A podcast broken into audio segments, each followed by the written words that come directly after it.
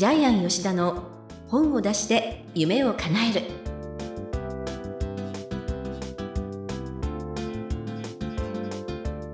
皆さんこんにちはジャイアン吉田の本を出して夢を叶える今回も坂田陽子がお送りいたしますジャイアン今回もどうぞよろしくお願いいたしますはい、よろしくお願いします。早速ですけれども今日はこの卓の上にすごい素敵なガラスのポットが置いてありまして、はい、大きなガラスのポットね。はいはい。なぜガラスのポット素敵かというとはい。中身が見えるんですね、はい。この中に花が咲いているんですよ、はい。これは素晴らしいですよね、で工芸茶って言ってですね、最近ですね、あの、売れるようになってヒット商品になってるんですけども、はい。ジャイアンこの前銀座で打ち合わせしてきた時に、ちょっとブラッと立ち寄ってですね、はい。まあ10個ぐらい買ってきたんですけども、所さんの番組にお紹介されたすぐ近くにはい。行ったんで、お店の人がテレビ見たんですか？って聞いてきたんですけども、でこれがですねちっちゃなですねあのクシュクシュっとしたね塊。最初はええ。なんか、2センチぐらいのね。あの枯れたつぼみかなみたいな感じのものがねちっちゃな松ぼっくりみたいなやつを入れる、るって、お茶を注ぐとですねパーッと花開きまして、そう。え目の前にあるのはピンクがかったボタンなんですよね。ボタンなんですよね、ね。これが。ちゃんと下にもね、こう根っこが、で根がね、根が出てるような感じで綺麗で。でお茶はあの3番茶まで出せるそうあでそう全体的に1リットルぐらいはねね。ちゃんといただける。飲み終わったら今度は水を入れて飾っとくと1ヶ月ぐらい持つそうなんで。すごい何度も美味しいお茶ですね、でこれあの大体200円ぐらいから2000円ぐらいまで売ってるんですけども。あそんなええ。にこれでね360円ぐらいなんですよ。あもうねお見せしたいんですけれどもそのねあの、ええ。どんな風に咲いてるかっていうのはフェイスブックの方にもね。フェイスブックの方に載せておきましょうか。は、はい。い、もうね本当に素敵なボタンでねちょっとこの薄ピンクがかってるのもあるんですけれども、そのなぜ工芸茶っていうか分かるぐらいその花びらの角度がすごくゆらゆらしててあの夢かうつつかみたいなねそんな雰囲気を醸し出してくれるようなもう本当ふわふわした感じがとても素敵ですよね。そのボタンの花言葉は気品とか風格なんですけどもうん裏の意味で恥じらいとか人見知りとかあるそうなので、へーまあ、ちょっと今回紹介する文学の世界につながっていくのかなというふうに思います。今回は文学の世界ということで、はい皆さんにお楽しみいただきたいと思っております。ということで、ジャイアン吉田の本を出して夢を叶える。今回も皆さん最後までお楽しみください。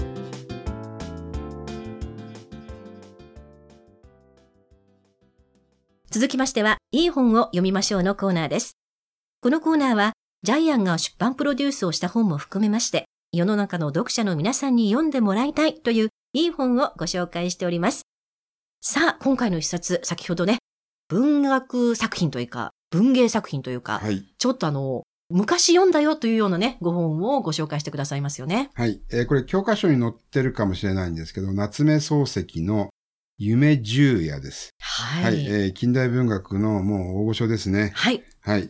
で、えー全部で10本の超短編が載ってるんですが、えーまあ原稿用紙5枚ぐらいの短編を10本読むので、まあ一気に読めちゃいますね。はい。まあ極端な話1時間で全部読めてしまうんですけども、これはですね、えーなぜ取り上げたかというとですね、そこ不思議。はい。実はあの、ジャイアン大学で現代文芸論っていうのを受講してるんですけども、はい教授が宮沢純一教授です。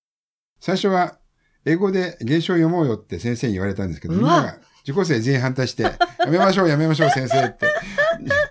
で、じゃあ、夏目漱石やるか。で、長いの嫌ですよね。うん。ちなみにジャイアン、あの、心とかそれから読んだんですけども、最後をね、全く覚えてないです。えーでも、長いの嫌ですねって、なんか、出版プロデューサーのなんか、ジャイアンの言葉から聞くと、うーん。で、結局みんなで夢十夜にしようってことで、えー夢十夜になりました。なるほど。はでもこれあの短編なんですけれども、はい。これ読むと、なんかこう、言い知れぬ、このなんか、不安感というか、恐怖感というか、ゾワゾワ感、あの、じわじわ来るっていう、なんか、ああいう感じをすごく印象を受けましたね。はい。で、これはですね、あの、夏目漱石の実験小説です。夢を徹底的に夢らしく描く。はい。で、当時はこれ新聞連載してたみたいですけうども、はい。で、まあ、夢の中の論理っていうのをですね、この作品の中で実験した実験小説です。ですから、夢の中なので、現実の世界には絶対にありえない、その夢の中の心理構造を描いた作品というふうに、文学の世界では位置づけられています。あの、フロイトとかユングとか、ああいう世界でしょうね。で、うん、今、あの、洋子さんが言ったですね、ちょっと不安になるっていう、焦燥感に駆られるっていうのはですね、えちょっとこの、私が持ってるのは新潮文庫の本なんですけども、そこにちょっとですね、そこの部分がちょうど書いてあるんで、ここの部分をちょっと読んでもらっていいですか？はい。はい、わかりました。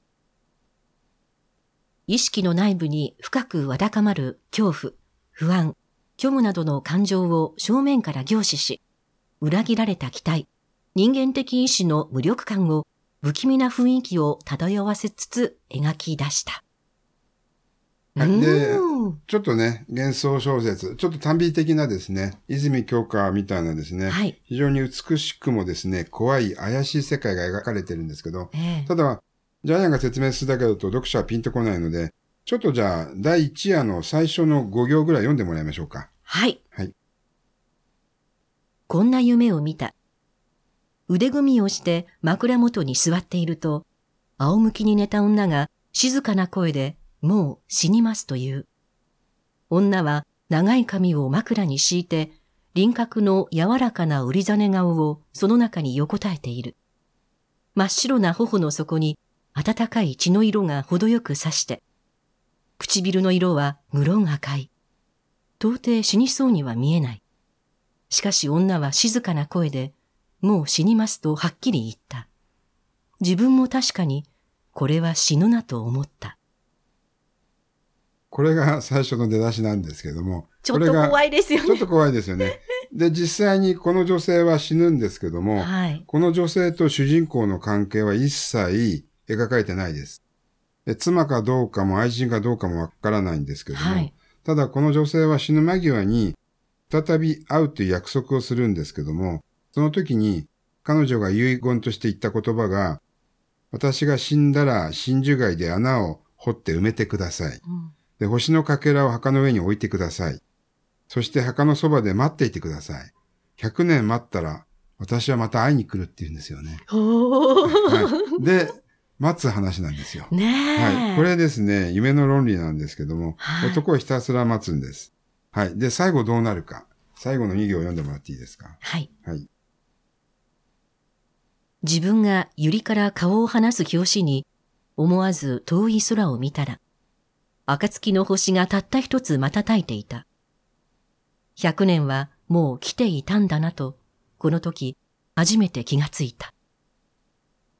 これで終わりなんですけども、うーん、いや、もうね、はい。あの、素人の感じですけれども、はいさっきジャイアンがおっしゃったようにね、はい。関係性が深く書かれていないので、はい。自分の中でも誰と誰って勝手に自分の中の想像の誰かを当てはめていろいろ考えることができるんですよね。はい。そうすると言い知れぬ不安っていうのが自分の中にどんどん染み込んできて、はいい、や、ちょっとこ怖いな、そういう人いるかもっていう。ちなみにジャイアンがこれを読んだ時の感想ですけども、はい。これ、ジャイアンは死んだのは男の方で、実は女性がそれを夢見てるっていうふうに読んだんです。そういうふうに考えると結構謎が解けたんですけど。ええそれは深い。だから、みんな、えー100人100用、10人取るじゃないんですけど、100人100用の読み方ができるのが夢十夜なんです。ただね、文体がね、はいまあ透明度がすごい。うん。ジャイアンこの中で一番一行すごく鮮明に残って、これ絶対書けないなって、今の文学者でも書けないなっていう一行があるんですけども、はい。これなんです。読みますね。はいえー真っ白な百合が鼻の先で、骨に応えるほど匂った。骨に応える。ほど匂った。すごくないですか？今思ってしまいました。書けないですよ、ね。書けないですよね。わかりますよねこれ聞いてピンとこない方は文学書けないです。なるほど。ええこういうのがね、いっぱい散りばめられてるんで、ええいや、これ、夏目漱石すごいなって思いますよね。いや、もうどんな恐怖感を醸し出すより、骨に響くはい こういう書き方、え本当に響きました。えで、第2話もまた幻想小説なんですけども、はい。えー侍がですね、お寺で暗い暗灯が灯ってる部屋で座禅してるんですよね。うんうん悟りを得るためなんですけども、えーそこに和尚がやってきて罵倒するんですよね。はい。お前は人間のクズだ。悟れないはずがない。で、侍はそこで決意するんですよね。悟ったら和尚の首を切ってやる。で、悟らない時は自分が恥ずかしめられて、生きていられない、切腹するその葛藤の物語で、最後、時間切れで、置き時計が、チーンとなって、うん終わりなんですけども、最後に一行読んでもらってもいいですか？はい。はい。はっと思った。右の手をすぐ担当にかけた。時計が二つ目をチーンと打った。はい。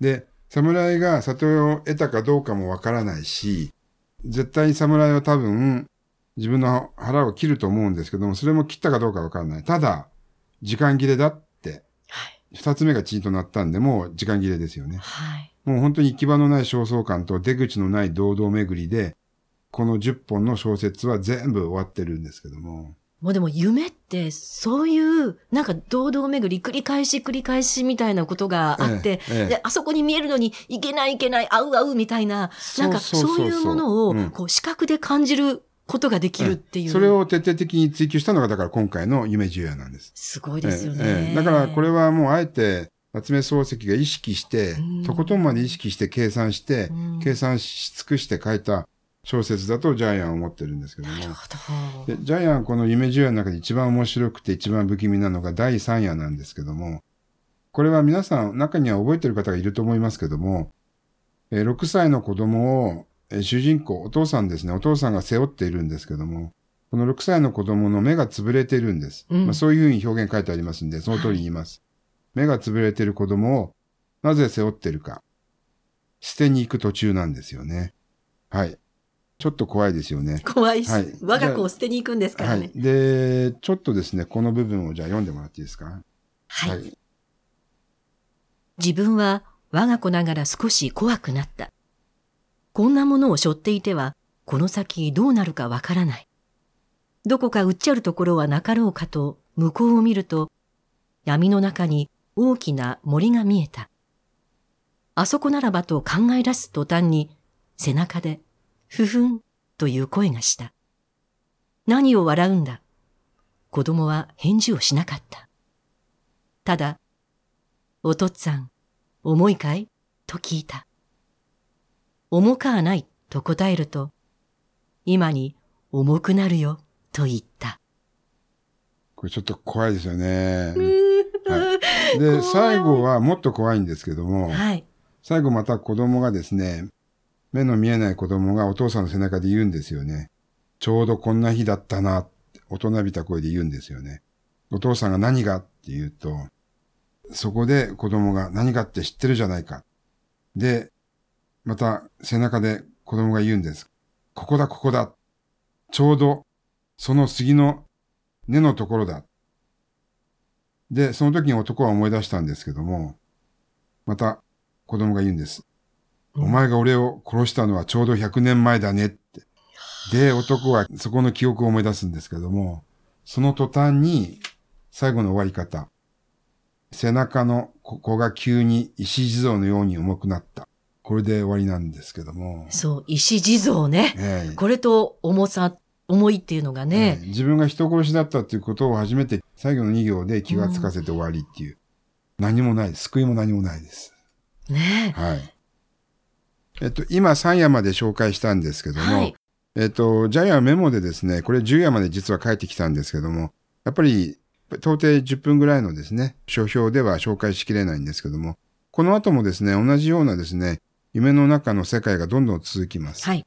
で、ちょっと面白いのはですね、第8夜に、えー翔太郎、遊び人の翔太郎っていうのが出てくるんですけども、はいはい。これがまた10夜にまた出てくるんですけども、そうですね。まあ、この翔太郎が何百匹の豚に舐められるっていうですね、そうわけのわからない話なんですけど、話話なんだけども、もう私たちはその話に、はい。あの、食い込んで離れないんですけども、ええで豚に舐められて最後死んでしまうんですけども、はい。ね、もうこれちょっとね、もう一回皆さん本屋に走っていって買ってください。あの、文庫なんでね、400円ぐらいで売ってる本もあるんですけどね。はい。はい。もうあっという間に読めますからね。はい。で、あの、ジャイアンやっぱりこれはですね、夏目漱石の作品の象徴だと思います。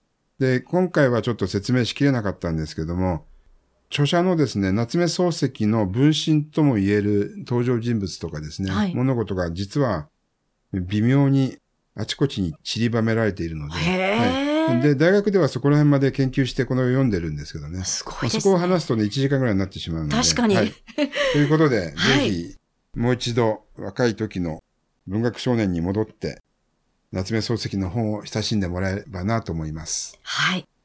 ということで、本当に奥深い本なんですけれども、こちらの眼目の方に移りたいと思いますが。はい、眼目ですね。えー、天才は一行でわかる。これはどういうことかというとですね、この夢十夜の最初の出だしがですね、えー必ず、こんな夢を見たってなってるんですよね。そう、繰り返すんですよね、はい必ずね。こんな夢を見たって。はいこれですね、あの、大学の宮沢純一先生は、これは最初に読者に魔法をかけてるんだよっていうふうに説明してくれましたけども、ジャイアンもそうだと思います。えっと、ジャイアンは童話作家なんですけども、はい。昔話の必ず第一行目はこれです。昔々あるところにおじいさんとおばあさんがいました。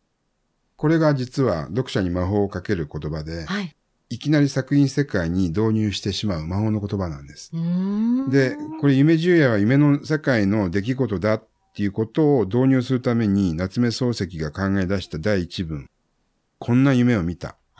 この一言で夏目漱石がいかにして作品世界に読者をいきなり引っ張り込んでいるか。はい。はい。こジャイアンはこの一言を今更ながら見て、やっぱりこの方は天才だと思いました。今、それを言われて思い返したのが、ええ。我が輩は猫である。そう、そうこれもそうだ。ねそうだ、そうだ。全くそうその通りですね。もう我が家のいきなりいきなり作品世界に引っはい張り込む。やっぱ夏目漱石は天才です。天才だなと、今。他の文学者と比べてもやっぱり天才ですね。はい。このうん短ないフレーズの中に、我が家猫である。素晴らしい。猫なんだよね。猫になっちゃうんですよね。もうユーモアを言わせず、はいなんで読者に疑問を与えない。与えない。我が家は猫なんだ。そう。なるほど。っていう、やっぱりこの方は天才だなっていうのは。で、天才は一行でわかりますね。いや、でもそこにちゃんと眼目として、挙げていただけるところに、やっぱりこのポッドキャストの良さがあると、うん私は非常に 実感いたしまして、はい。ジャイアンありがとうございます。はい。ということで、いい本を読みましょうのコーナー。今回は、夏目漱石の夢十夜お送りいたしました。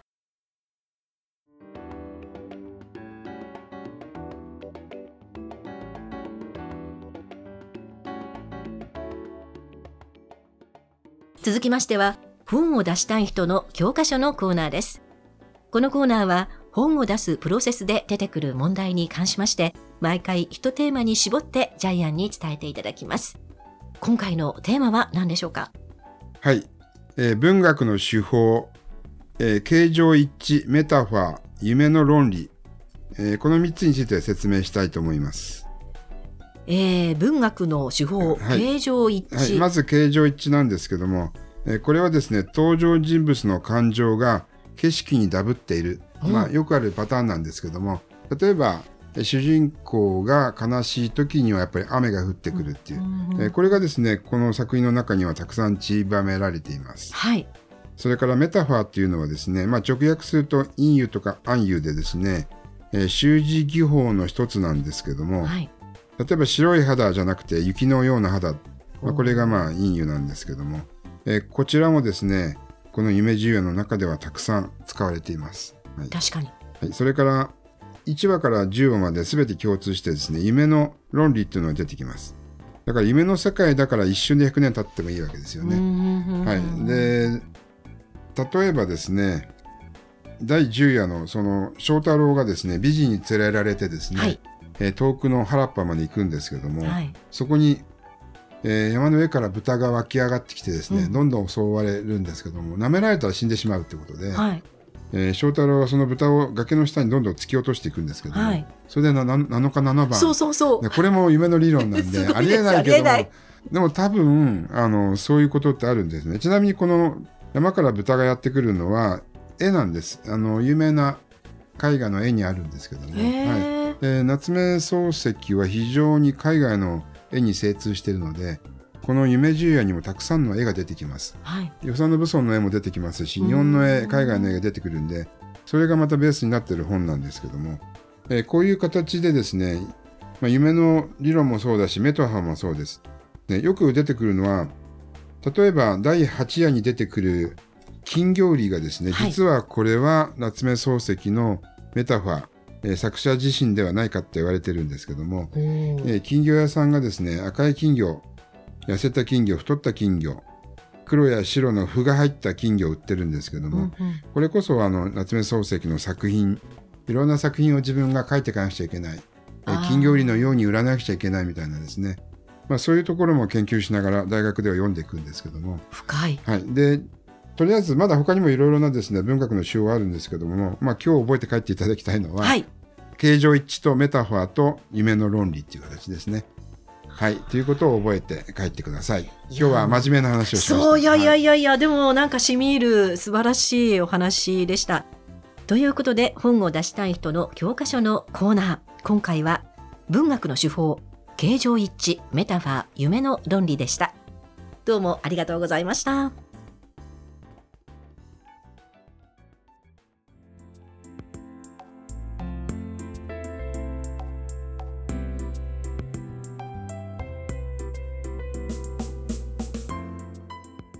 ジャイアン吉田の本を出して夢を叶えるいかがだったでしょうか？この番組ではジャイアンへの質問もお待ちしております。例えば出版に関する質問など何でもお待ちしております。天才工場のホームページをぜひチェックしてみてくださいね。また、この番組で質問を採用された方には抽選でジャイアンのサイン入りの本をプレゼントいたします。それではジャイアン、今週もどうもありがとうございました。はい、え夢を見るのではなく叶えてください。